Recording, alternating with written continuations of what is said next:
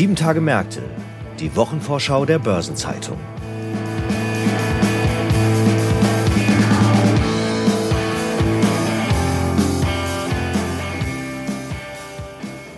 Herzlich willkommen zu einer neuen Episode von Sieben Tage Märkte, dem Wochenausblick der Börsenzeitung.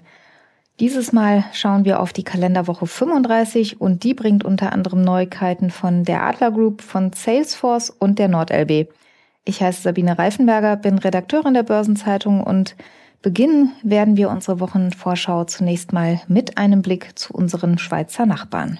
Die Bankenlandschaft in der Schweiz, die hat in diesem Jahr schon für ordentlich Wirbel gesorgt und in wenigen Tagen kommen frische Zahlen von der UBS. Über die spreche ich mit unserem Korrespondenten in der Schweiz, Daniel Zulauf. Schön, dass du da bist. Hallo Daniel. Grüezi. Dani, die UBS, die legt am Donnerstag ihre Zahlen für das erste Halbjahr vor. Was traust du der Bank denn zu? Ja, einiges. Die UBS ist schon seit einiger Zeit gut unterwegs und ich meine 2022 hat die Bank ein Rekordergebnis abgeliefert, 7,6 Milliarden. Muss man allerdings noch einschränken, dass da auch äh, wesentliche Sondereffekte mitgespielt haben, aber trotzdem das Geschäftsmodell von UBS scheint mir derzeit schon gut zu funktionieren. 2022 war ja immerhin ein schlechtes Börsenjahr, was ja den Vermögensverwaltern und UBS ist ja ein solcher typischerweise hart ins Konto schlägt. Aber die UBS scheint solche Phasen im Moment gut zu bewältigen. Aber du fragst mich, was ich in diesem ersten Halbjahr der Bank zutraue. Ich würde sagen, sie profitiert immer noch im großen Stil von dem gestiegenen und weiter steigenden Zinsniveau. Auch die Finanzmärkte sind in den ersten sechs Monaten relativ gut gelaufen. Und dann würde ich sagen, im kapitalmarktbasierten Unternehmensfinanzierungsgeschäft, also und mit den M&A-Beratungen im Handel, also dem ganzen Investmentbanking, dort rechne ich eher mit schwachen Ergebnissen.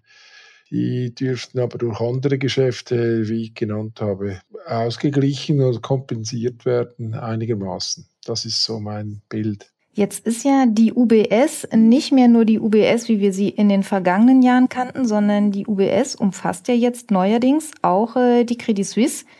Inwieweit ist die denn jetzt in diesem Halbjahresbericht schon repräsentiert? Ja, der Halbjahresabschluss in der Tat der UBS, der enthält ein Monat Credit Suisse. Die Übernahme der Credit Suisse wurde am 12. Juni vollzogen, also der Monat Juni wird die Credit Suisse konsolidiert. Die Akquisition wird sicher in der Erfolgsrechnung negativ auf die Zahlen von UBS sich niederschlagen. Das scheint mir nach dem chaotischen Geschäftsverlauf von Credit Suisse in den ersten drei Monaten dieses Jahres ziemlich klar zu sein der Bank sind ja die Kunden in Scharen davon gerannt, äh, die Erträge sind dann eingebrochen und das Management war natürlich nicht in der Lage, die Kosten gleich schnell zu schenken, wie die Erträge gefallen sind. Also da sehen die Zahlen sicher weiterhin düster aus. Nach der Verkündigung der Übernahme am 19. März war das, an diesem Sonntag, denkwürdiger Sonntag, da hat sich die Lage dann zwar beruhigt, aber ich denke, es braucht noch ziemlich viel Zeit, bis das Gleichgewicht bei der Credit Suisse wiederhergestellt ist. Jetzt äh, lag ja der Kaufpreis für die Credit Suisse mit drei Milliarden Franken eher auf Schnäppchenniveau. Allerdings, du hast es schon angedeutet, hat die UBS sich ja auch eine ganze Menge Herausforderungen mit dieser Bank eingekauft. Wie wird sich das denn in den Zahlen zeigen, voraussichtlich? Ja, also zuerst mal, es ist in der Tat ein Schnäppchen, drei Milliarden Franken, so sieht es aus, fast unglaublich. Die CS verfügte per Ende März immerhin noch über ein Eigenkapital von mehr als 45 Milliarden Franken. Und die Bank konnte ja auch auf Geheiß der Aufsichtsbehörde Schulden gegenüber diesen sogenannten AT1-Gläubigern, die ja jetzt klagen gegen die Schweiz, in Höhe von 16 Milliarden Franken streichen. Also unter dem Strich übernahm die UBS eine Bank mit mehr als 60 Milliarden Franken Eigenkapital für 3 Milliarden Franken. Und diesen gewaltigen Badwill, wie man dem so schön sagt, wird die UBS sicher nicht im vollen Umfang als Bewertungsgewinn in die eigene Bilanz übernehmen können, aber einen schönen Teil davon ganz sicher. Die UBS hat selbst schon angetönt, dass sie per Ende Juni einen, ja, so etwas wie einen Märchengewinn ausweisen könnte. Und den hat UBS selbst schon im März gemäß eigenen Berechnungen mit provisorisch so um die 35 Milliarden Franken beziffert. Das ist so die Größenordnung, an der wir uns jetzt orientieren. Da sind auch schon Abschreibungen auf den übernommenen CS-Aktiva drin. Und jetzt kommen natürlich noch die Restrukturierungskosten weg, die äh, Berichtigungen, weitere Wertberichtigungen allenfalls auf den CS-Aktiva, das weiß ich nicht. Je nach Höhe dieser Korrekturen kann der Märchengewinn noch kleiner werden, aber es wird sicher ein einmaliger Gewinn sein. Jetzt hast du die Restrukturierung schon angesprochen. Der UBS-Chef Sergio Amorti, der hat ja bereits auf tiefe Einschnitte bei der Credit Suisse eingestimmt. Worauf stellen sich die Kunden und auch die Beschäftigten denn ein? Ja, es wird einen heftigen Stellenabbau geben, leider. Man spricht von 35.000 Jobs, der 120.000 Jobs, die die neue Supergroßbank so quasi am Tag ihres Entstehens gezählt hatte. Das ist eine gewaltige, ein Drittel, das ist gewaltig. Allein in der Schweiz wird ein Abbau von etwa 10.000 Arbeitsstellen erwartet. Allerdings ist ein Teil davon sicher schon passiert. Es gab ja einen Exodus von CS-Angestellten. Wie viele äh, da äh, schon einen neuen Job gefunden haben, weiß man nicht. Dürften einige sein. Und wie dieser Stellenabbau weitergeht, hängt mitunter von der Frage natürlich ab, wie die UBS die Perspektiven der neuen Bank einschätzt. Gehen mehr Kunden verloren, müssen auch mehr Jobs gestrichen werden und vice versa. Also ich denke, das ganze Abbauregime wird ganz besonders die Investmentbank betreffen, der CS. Die war ja so groß oder sogar noch größer als jene der, der UBS und UBS ist bilanzmäßig ein Drittel größer als Credit Suisse muss man sich vorstellen. Also es ist schon eine bedeutende Investmentbank und die ist jetzt, äh, da wird, also die, dort äh, wird es am meisten zu restrukturieren geben. Welche Perspektive würdest du sagen, hat denn jetzt das, was wir bis zu diesem Frühjahr als Credit Suisse kannten, im Kontext oder als Teil der UBS? Was wird davon bleiben? Gute Frage. Ich denke, die Marke Credit Suisse wird im Prinzip verschwinden. In der Schweiz wird die UBS ja sicher kaum zögern, das Filialnetz der CS radikal zusammenzustreichen. Im internationalen Feld dürfte die Marke Credit Suisse nach den jüngsten Vorkommnissen auch massiv an Wert eingebüßt haben. Vorstellen kann ich mir aber, dass die UBS die Schweizer Online-Bank der Credit Suisse, die, äh, die läuft unter dem Namen CSX, weiterführt. Meine persönliche Vorstellung ist das deshalb, weil CSX äh, nicht zuletzt bei einem jüngeren Publikum recht erfolgreich unterwegs ist und, und CSX hat sich auch als günstige Anbieterin im Markt profiliert, was man von der UBS eben nicht behaupten kann.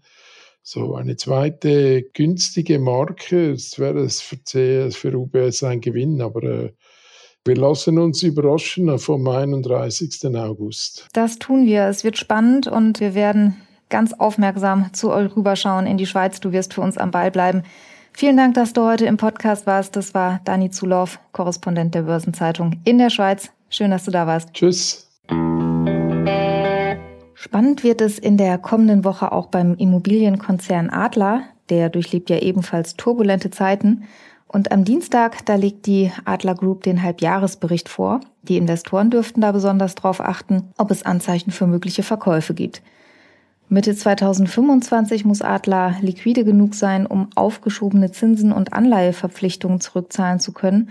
Und da geht es immerhin um einen Betrag in Milliardenhöhe. Den wird Adler nur stemmen können, wenn es gelingt, bis dahin zu guten Preisen ein paar Wohnungen und Neubauprojekte zu verkaufen. Das Problem dabei, der Transaktionsmarkt, der steht im Moment nahezu still, insbesondere für größere Immobilienportfolios.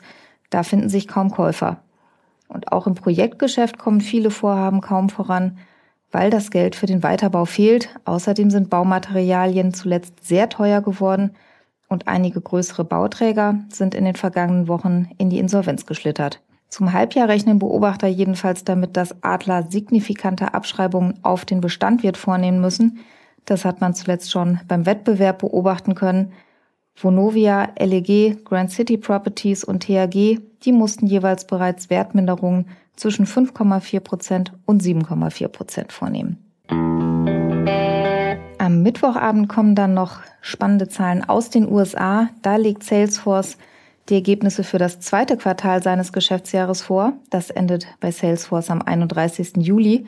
Das Unternehmen ist ja ein Wettbewerber von SAP hier in Waldorf und hat sich auf Software für das Management von Kundenbeziehungen spezialisiert. Es ist auch schon ziemlich klar, worauf die Investoren bei Salesforce achten werden. Nach Jahren, in denen das Unternehmen expansives Wachstum in den Fokus gerückt hat, steht jetzt der Ausbau der Marge weit oben auf der Agenda. Die Margenprognose für das laufende Geschäftsjahr die hat Salesforce bereits leicht angehoben von 27 auf 28 Prozent. Und der Impuls, die Marge stärker in den Blick zu rücken, der kam nicht zuletzt durch den aktivistischen Investor Starboard Value. Der war im vergangenen Herbst bei Salesforce eingestiegen. Und es hat nicht lang gedauert, bis einschneidende Entscheidungen verkündet wurden. Im Januar hat Salesforce mitgeteilt, dass rund 10 Prozent der 73.000 Stellen gestrichen werden sollen. Das ist damit das bislang größte Personalabbauprogramm in der Geschichte des Unternehmens. Am Donnerstag gibt es dann frische Zahlen von der NordLB für das zweite Quartal und das erste Halbjahr 2023 und Beobachter erwarten, dass die Bank schwarze Zahlen ausweisen dürfte. Im ersten Quartal gab es noch hohe Belastungen, weil die NordLB da üblicherweise die Zahlungen für die Bankenabgabe und die Einlagensicherung für das gesamte Jahr bereits verbucht. Und ohne diesen Effekt rechnen Beobachter nun mit einer Ergebnissteigerung. Für das Gesamtjahr hat sich die NordLB bislang noch mit einem konkreten Ausblick zurückgehalten. Investoren wollen jetzt aber sehen, dass das Geschäftsmodell nach Jahren der Restrukturierung auch tragfähig ist. Während das Neugeschäft seit dem vergangenen Jahr schon stark forciert wird, stehen in anderen Punkten Entscheidungen der Eigentümer immer noch aus. Nach wie vor ist offen, wie es um die Prüfung einer möglichen Herauslösung der Braunschweigischen Landessparkasse bestellt ist. Und auch die Finanzierung einer moderneren IT-Banksteuerung, die ist nach wie vor ein offener Punkt. Zuletzt verdichteten sich aber die Hinweise, dass die Eigentümer da schon bald zu einer Verständigung kommen könnten. Das Land Niedersachsen ist ja noch mit mehr als 57 Prozent an der Nordelbe beteiligt. Und im Frühjahr hat der Deutsche Sparkassentag in Hannover stattgefunden. Da hat Niedersachsens Ministerpräsident Stefan Weil noch einmal nachdrücklich eine Einigung gefordert. Das Termintableau füllt sich mit dem ausklingenden Sommer so langsam wieder. Hier die Übersicht über die wichtigsten Wirtschaftstermine der nächsten Tage.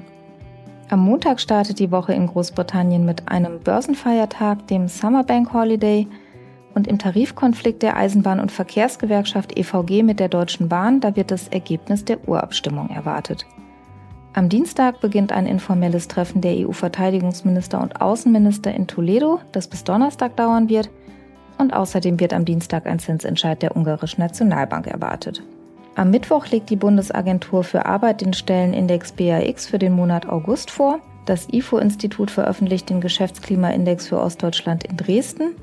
Und in München gibt es eine Pressekonferenz zur Veröffentlichung des IFO-Bildungsbarometers mit Ludger Wössmann, dem Leiter des IFO-Zentrums für Bildungsökonomik. In Zürich veröffentlicht am Mittwoch das Konjunkturforschungsinstitut KOF der ETH in Zürich das Konjunkturbarometer für den Monat August. Und in Stockholm startet die siebte jährliche Macroprudential Conference, die bis Donnerstag läuft. Der Automobilherstellerverband ACEA e gibt am Mittwoch in Brüssel die Pkw-Neuzulassungen für den Monat Juli bekannt.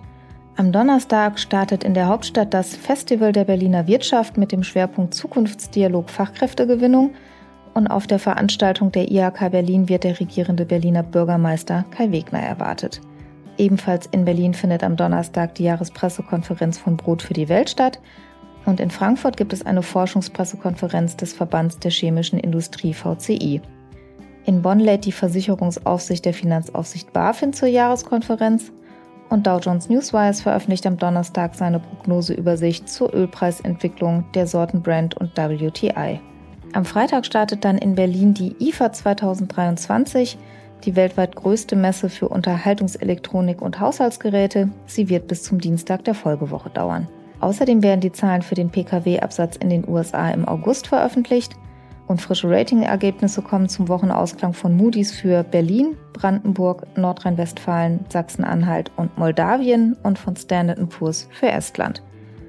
Weitere anstehende Termine aus Unternehmen, aus Politik und Wirtschaft sowie Updates zu wichtigen Konjunkturindikatoren finden Sie in der Übersicht heute im Finanzmarktkalender der Börsenzeitung und online unter börsen-zeitung.de/slash Finanzmarktkalender.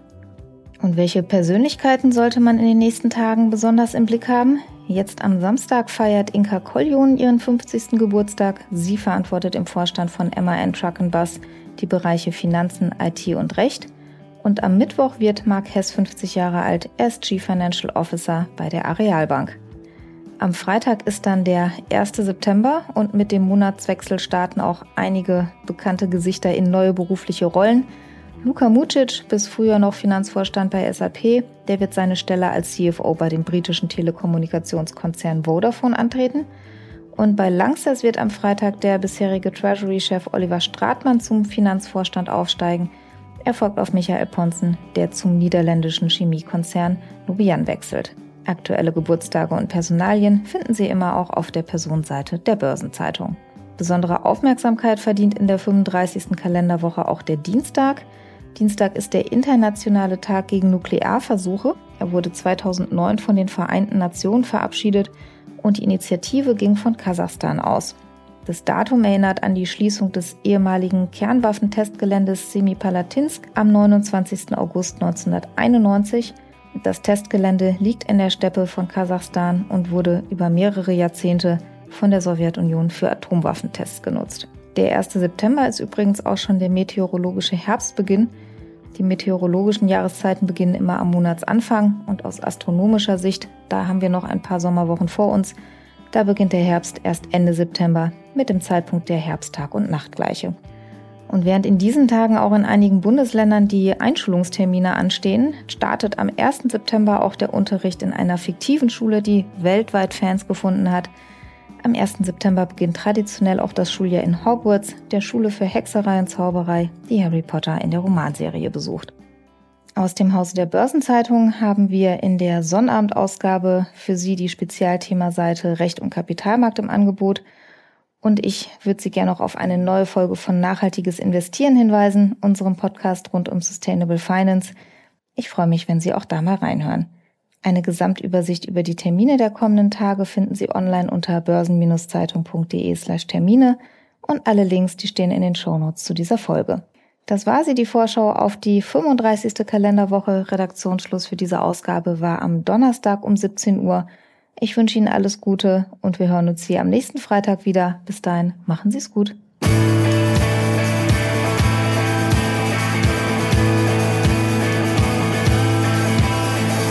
Das war Sieben Tage Märkte, die Wochenvorschau der Börsenzeitung.